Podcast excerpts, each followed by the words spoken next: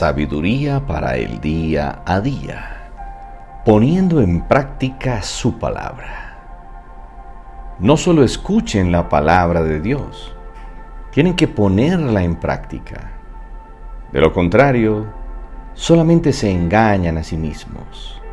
Santiago 1:22 Todo creyente debe saber las implicaciones de las verdades que conoce. Muchos creyentes no las conocen y tampoco les conviene conocerlas. Por eso es más fácil pensar bien que vivir haciendo el bien, hablar bonito que servir a otros. Es más conveniente decir palabras que dar la vida por otros.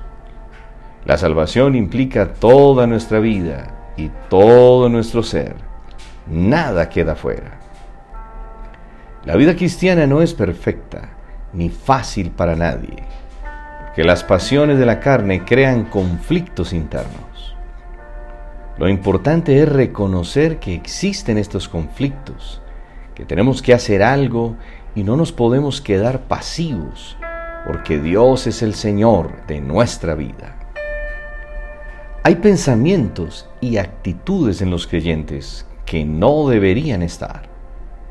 Y por el contrario, hay cosas en los creyentes que son inconcebibles que no estén. Necesitamos tomar la palabra como un espejo para ver dónde nuestra vida es incongruente con la verdad de Dios. Debemos hacer los ajustes necesarios a nivel de comportamiento y a nivel del corazón para poder tomar decisiones radicales de cambio.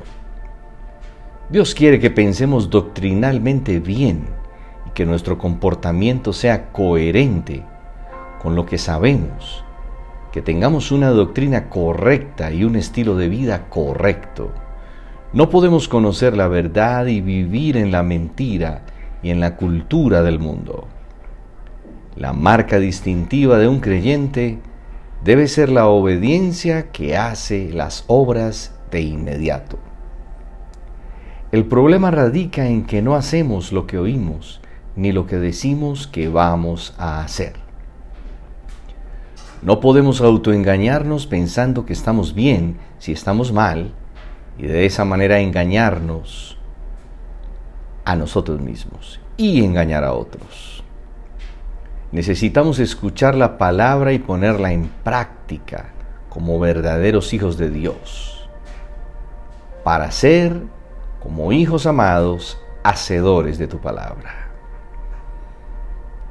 Por eso oramos, gracias Señor por permitirnos conocer la verdad que nos hizo libres del pecado. En gratitud a nuestra salvación, queremos hacer toda buena obra guiada por tu Espíritu, que debemos hacer por tu reino. Feliz y bendecido día.